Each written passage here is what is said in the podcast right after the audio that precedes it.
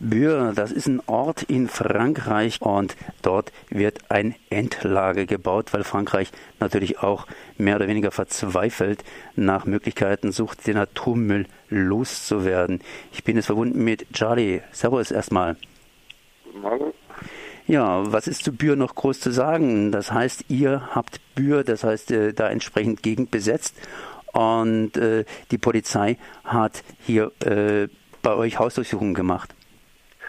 Genau, richtig. Also heute früh um ungefähr halb sieben haben Polizistinnen angefangen, hier Häuser zu durchsuchen, und zwar zwei Privatwohnungen in Commercy und in Montre-en-Barrois und das Widerstandshaus in Bühe. Ähm, das sind jetzt die Hausdurchsuchungen, von denen wir direkt wissen. Sind äh, mindestens 150 äh, ja, Bullen, sage ich lieber, vor Ort hier, die morgens früh eben in die Häuser rein sind. In, Im BZL, also in dem Widerstandshaus, wurden die, wurde die Tür eingeschlagen und in andere Wohnungen sind sie aber eher so in Lockpicking-Manier eingestiegen, äh, dann aber trotzdem mit äh, gezogener Waffe auf die Leute und sind jetzt dabei, diverse Technikgegenstände, Schriftstücke zu beschlagnahmen, wie wir das ja auch aus dem Freiburger Kontext schon kennen. Die sind hier äh, mit der Begründung unterwegs. Es gab hier diverse militante Aktionen im, im Widerstand des letzten Jahres. Angeführt wurde vor allem ein vermeintlicher Brandanschlag auf ein äh, Hotelgebäude von der Endlageragentur Embrace. Ähm, das ist ein paar Monate her und genau jetzt im Prinzip war das Erwachen äh, nicht so lustig für viele Freundinnen und Freunde hier. Unseres Wissens nach waren sie bisher noch nicht im, im Wald, also in dem besetzten äh, Teil der, des Widerstandsgeländes hier. Aber im, im, im Grunde haben sie einen richtig dicken Schlag jetzt gerade gemacht im, oder der ist jetzt am Laufen. Ah, und es gibt jetzt gerade noch eine neue, Neuigkeit. Es gibt auch eine Hausdurchsuchung bei Freundinnen, die hier äh, Ermittlungsausschuss, also Legal Team Arbeiten machen. Also das schein, scheinen nicht die einzigen Hausdurchsuchungen zu sein. Das sind mindestens jetzt dann vier, von denen wir wissen. Du hast jetzt einige äh, Sachen gesagt, dass es im letzten Jahr militante Aktion gegeben hat, äh, dass es irgendwas gegeben hat vor ein paar Monaten. Was ist jetzt eigentlich der aktuelle Anlass? Warum jetzt, ausgerechnet jetzt? Ich meine, da hätten wir ja gleich reagieren können als Polizei. Ja, es gibt ja auch direkte Reaktionen. Also der Druck hier auf die Bevölkerung und auch besonders auf die Leute, die hier im Widerstand sind gegen das Atommüllendlager, ist gigantisch. Es gab diverse Aktionen, die jetzt auch gerade so gesammelt werden. Äh, zum Beispiel, das war eigentlich erst vorgestern, wurde das, äh, der 18-jährige Sohn eines äh, des äh, lokalen Tierarztes vor seinem Haus äh, auch mit gezogener Waffe festgenommen und, und eingesackt. Also es gibt hier die ganze Zeit auch Polizeiaktionen. Es ist nicht so, dass, äh, dass die nicht nervös sein und nicht auch die ganze Zeit auf irgendwelche Dinge vermeintlich reagieren. Äh, tatsächlich ist es aber ein richtig besetztes Gelände hier. Die, die äh, Agentur hat ja angefangen, vor bald 25 Jahren hier zu forschen, ein Forschungslabor gebaut und jetzt in den letzten zwei Jahren hat sich das intensiviert mit dem Widerstand. Ähm, es wurde eben der Wald besetzt letztes Jahr und gut, diverse Aktionen. Es gab Aktionen aller Art, es gab auch äh, große Demonstrationen und äh, tatsächlich auch sehr, sehr viel Polizeigewalt. Also es wird ja immer so dargestellt, äh, die äh, militanten, äh, gewaltbereiten Atomkraftgegnerinnen, aber tatsächlich gab es jetzt noch im August eine Demonstration mit mehreren Schwerverletzten auch, weil die Polizei hier üppig mit Blendschockgranaten und Tränengas und ähnlichem vorgeht. Da gab es tatsächlich einen Mensch, der fast seinen Fuß verloren hätte.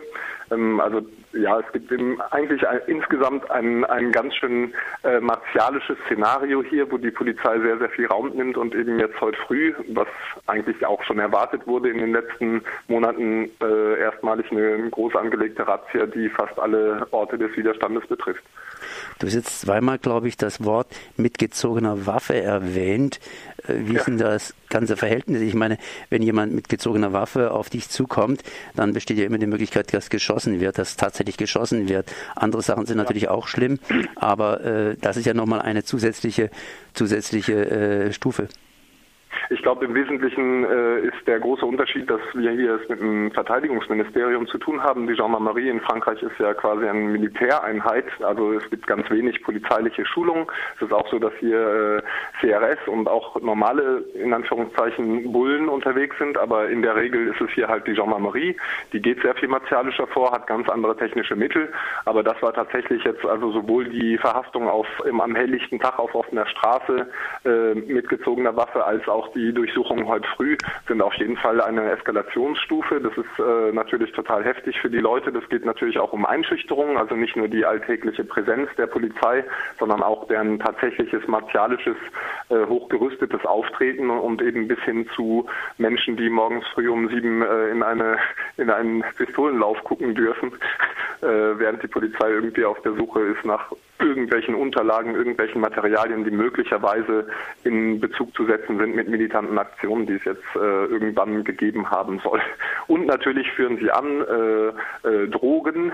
Das ist ja immer so ein bisschen, äh, was noch so oben drauf gesetzt wird. Irgendeinen Grund braucht es ja. Ähm, weiß nicht, wie das rechtlich in Frankreich ist mit Gefahr im Verzug, aber dann äh, machen sie im Zweifel, wenn sie doch nur ein paar Rohre und ein paar Luftballons finden oder ein paar Handschuhe, äh, legen sie dann halt noch ein, äh, etwas Gras daneben und äh, haben dann einen erfolgreichen Beutezug gemacht, was natürlich in überhaupt keinem Verhältnis steht äh, zu dem, wie sie hier auftreten, Türen eintreten, äh, an, auf der einen Seite, auf der anderen Seite mit Lockpicking-Set quasi in die Wohnung schleichen, um dann mit mit gezogener Waffe. Also äh, hier war es sogar in Mondron-Barrois mit äh, Gewehren, dass sie ins äh, Haus gegangen sind. Also so ein bisschen, als würde hier überall der Terrorismus äh, hocken und sich vorbereiten, den, den Staat hier umzustürzen. Gibt es da irgendwelche Gespräche, runde Tische, um die Gewalt bzw. diese nervöse Situation zu entschärfen, dass man irgendwelche Verabredungen trifft, um das Ganze etwas zu zivilisieren? Es sind natürlich ja hier auch äh, diverse Anti-Atom-Initiativen äh, oder Endlagergegnerinnen involviert, die auf allen möglichen Ebenen versuchen, da auch politisch voranzukommen. Ich kann jetzt nicht äh, äh sagen, ob es jetzt einen runden Tisch oder ähnliches gibt. Äh, tatsächlich ist die Repression ja äh, natürlich gegen Aktivistinnen und besonders gegen die ganz harten Aktivistinnen, die den Wald besetzen und so gerichtet. Natürlich aber auch gegen die Landwirtinnen hier, die in den Widerstand involviert sind, gegen sozusagen ganz normale Leute. Und da ist jetzt auch ein bisschen so, dass die, dass die juristische Repression zunimmt. Es gibt jetzt einige Prozesse, die laufen. Ähm, Im vor zwei Wochen äh, gab es einen ersten Prozess wegen einem Bauern, der seinen Trecker geliehen hat an Besetzerinnen des Waldes Le Jus äh, und der jetzt äh, drei Monate Knast auf fünf Jahre Bewährung bekommen könnte. Das wird am 24. Oktober möglicherweise bestätigt vom, vom TGI in Bar-le-Duc. Ähm, und da findet auch gleichzeitig noch ein weiterer Prozess statt gegen einen weiteren Bauern äh, wegen einer Beleidigung gegen, gegen die Polizei. Also tatsächlich eine, eine, eine ganz heftige Repression so auf sämtlichen Ebenen. Und ähm, ja, das, das ist so gerade hier der Stand der Dinge. Und ich denke, dass, äh, dass das dass das Thema Polizeigewalt und, und, und staatliche Willkür hier ganz, ganz groß auf der Tagesordnung ist und auch in den kommenden Wochen und Monaten mit Sicherheit noch thematisiert werden wird eine andere Frage. Und zwar, wie ist der Stand in Bür generell? Das heißt, wie weit sind Sie da schon mit dem Ausbau, mit den Forschungsarbeiten und so weiter? Und äh, gleich noch eine Frage dazu. Ähm, du bist ja Deutscher. Äh, wer, wer leistet da Widerstand? Das ist ja auch etwas international.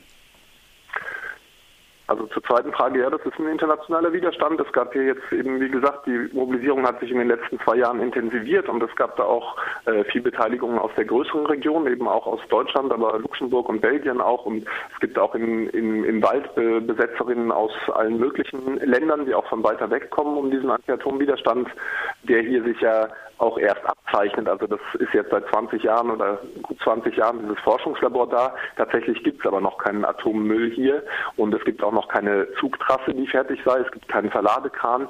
Es gibt ein Forschungslabor, was äh, nach und nach hier, die Andra ist die Endlageagentur, die versucht hier ganz viel Land zu privatisieren, äh, äh, versucht hier an Infrastruktur zu kommen, hat diesen Wald illegal erworben bei einer Gemeinderatssitzung von Montrambarois morgens früh um sechs äh, vor eineinhalb Jahren, äh, haben sie sich im Prinzip äh, bemüht, ähm, die, die Gemeinderäte hier über den Tisch zu ziehen, ohne quasi irgendein demokratisches Prozedere dahinter.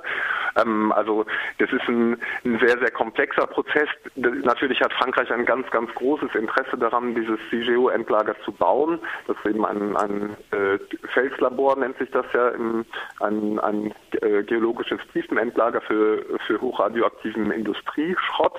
Das ist, so, das ist der Plan, der im Prinzip verwirklicht werden soll. Tatsächlich sind sie aber sehr, sehr weit von, der, von dieser praktischen Endlagerung entfernt. Sie sind halt dabei, äh, ein, einige Kilometer von dem Wald, unter dem gelagert werden soll, in 500 Meter Tiefe Galerien zu bauen. Sie, sie erforschen dort, sie erproben Materialien. Es gab auch tatsächlich, es gab äh, Tote im, im, äh, in, bei den Arbeiten selber, also Bauarbeiterinnen.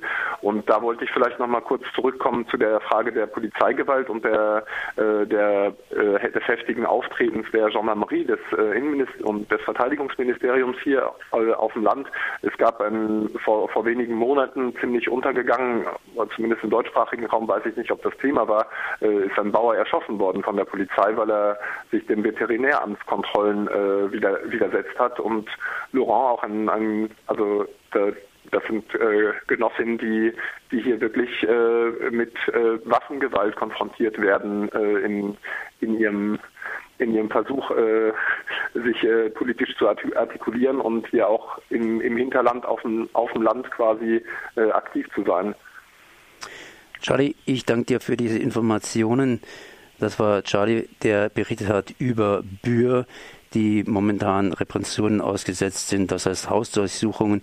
Und in Bühr wird nicht nur die Häuser durchsucht, sondern in Bühr wird auch geschossen. Merci.